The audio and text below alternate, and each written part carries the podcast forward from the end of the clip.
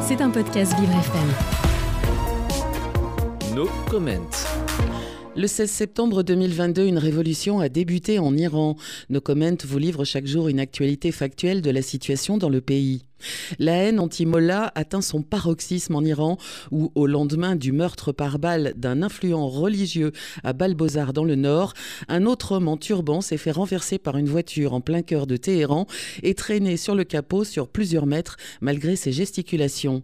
Et retenons ce message clair adressé dans une vidéo postée sur les réseaux sociaux par cette contrevenante au commandant en chef de la police iranienne, Ahmad Reza Radan, qui veut forcer les femmes dévoilées à porter un nouveau le hijab obligatoire en Iran. Sans voile, en deux roues, en pleine ville, elle adresse un doigt d'honneur aux forces de police. Une image forte à découvrir sur le podcast Vivre FM. C'était un podcast Vivre FM.